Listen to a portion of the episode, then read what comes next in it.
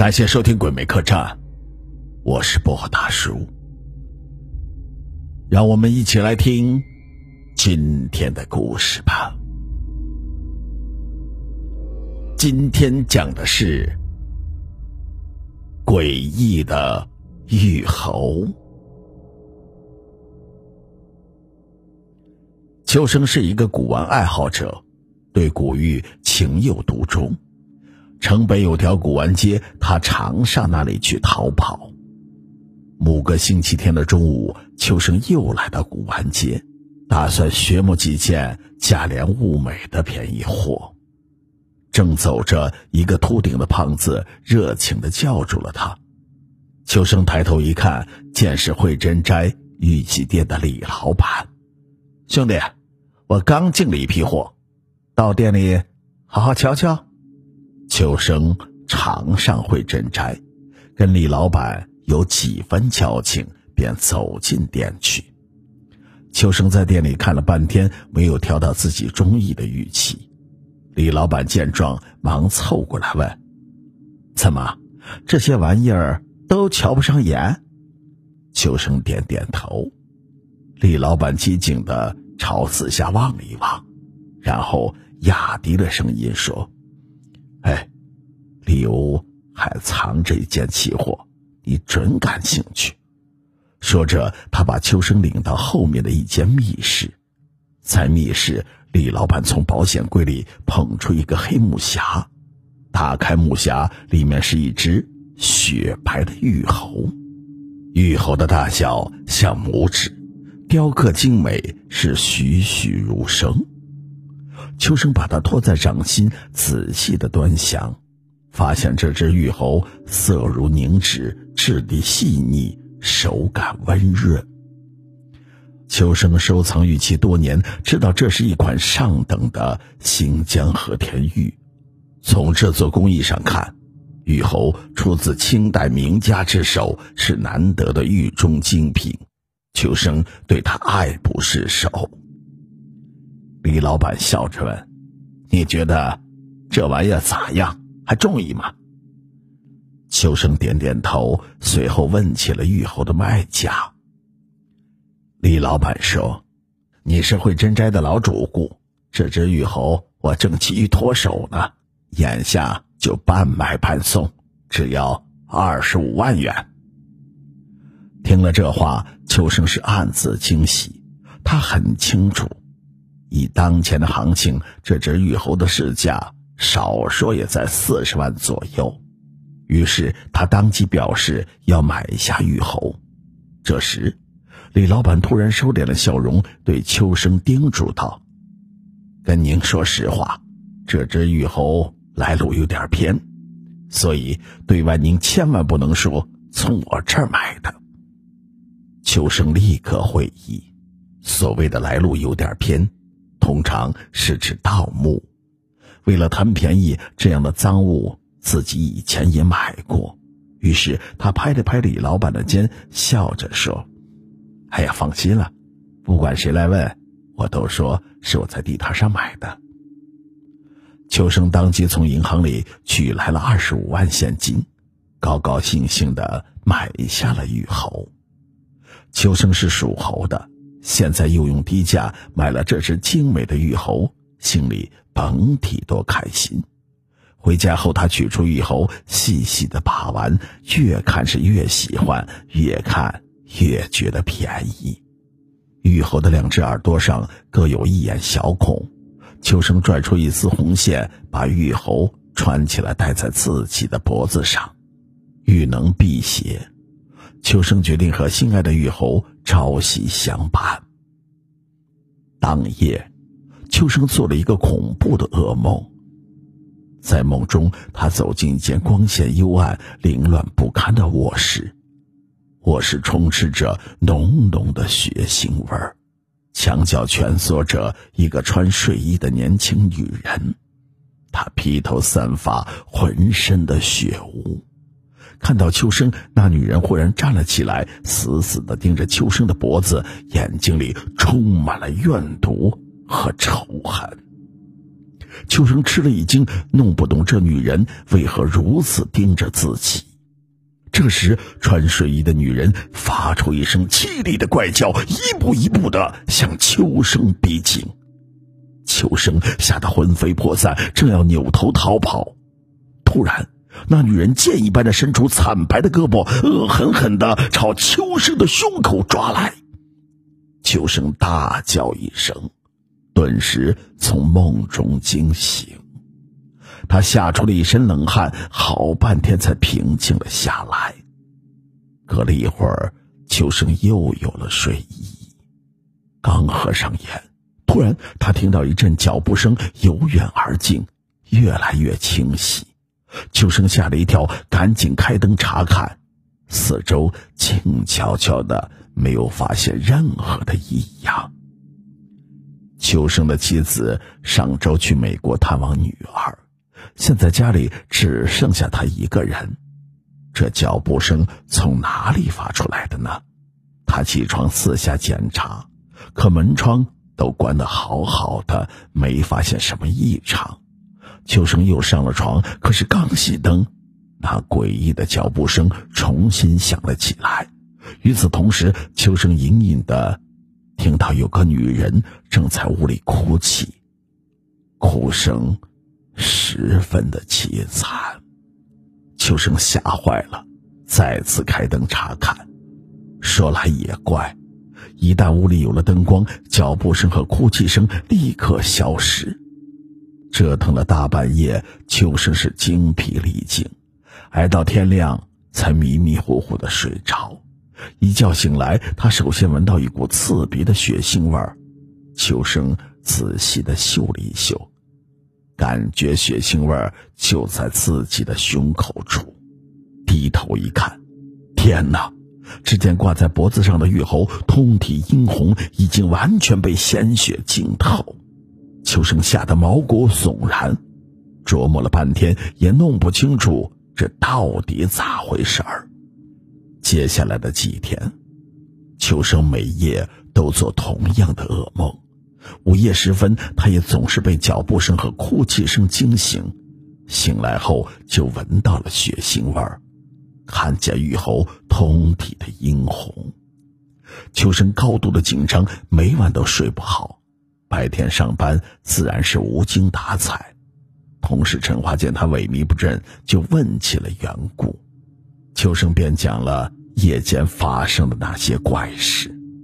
陈华听后皱着眉头说：“哎呀，你很可能是撞到鬼祟了。”秋生觉得有理，就着急的问：“那那该怎么办？”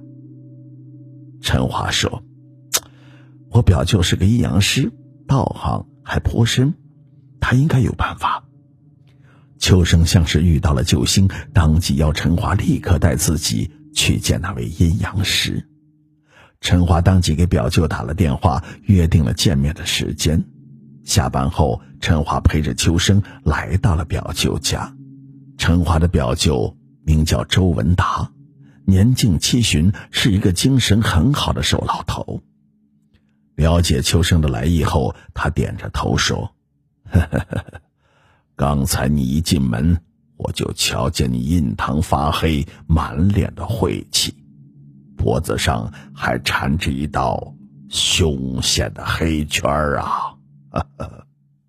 啊，请问周老先生，这这到底怎么回事啊？呃，如果方便的话，请脱下上衣。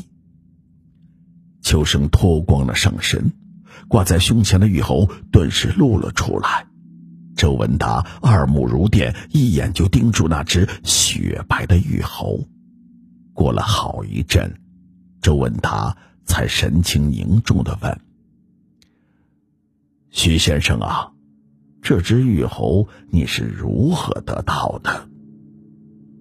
秋生没敢说实话，谎称玉猴是从地摊上买来的。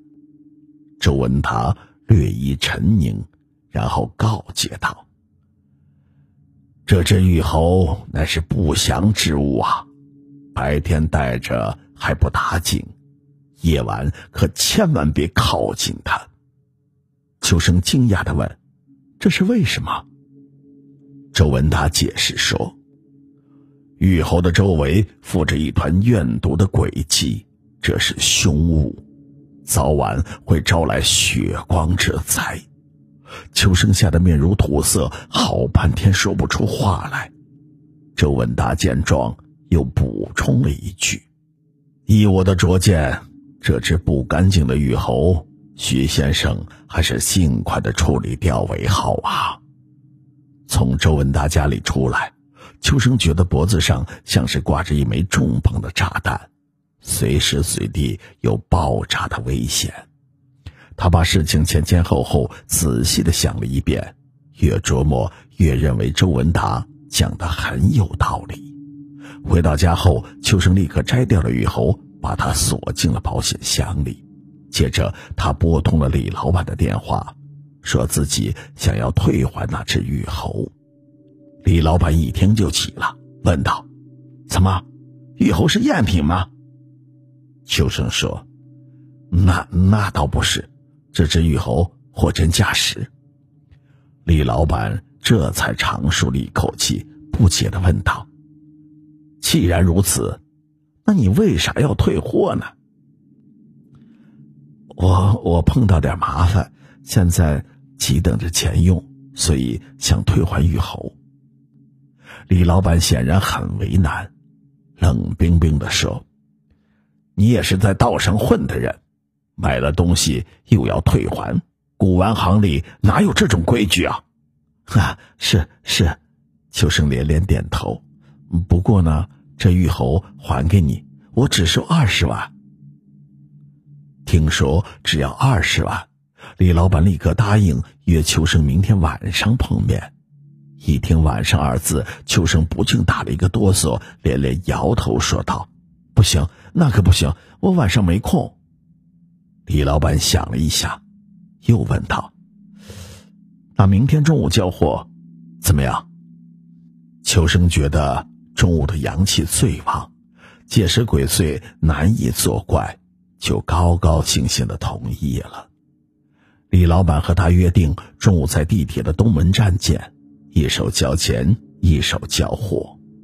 当夜，秋生既没有听到脚步声，也没有听到哭泣声，总算。睡了一个安稳觉，这样一来，他更加坚信周文达所言不虚。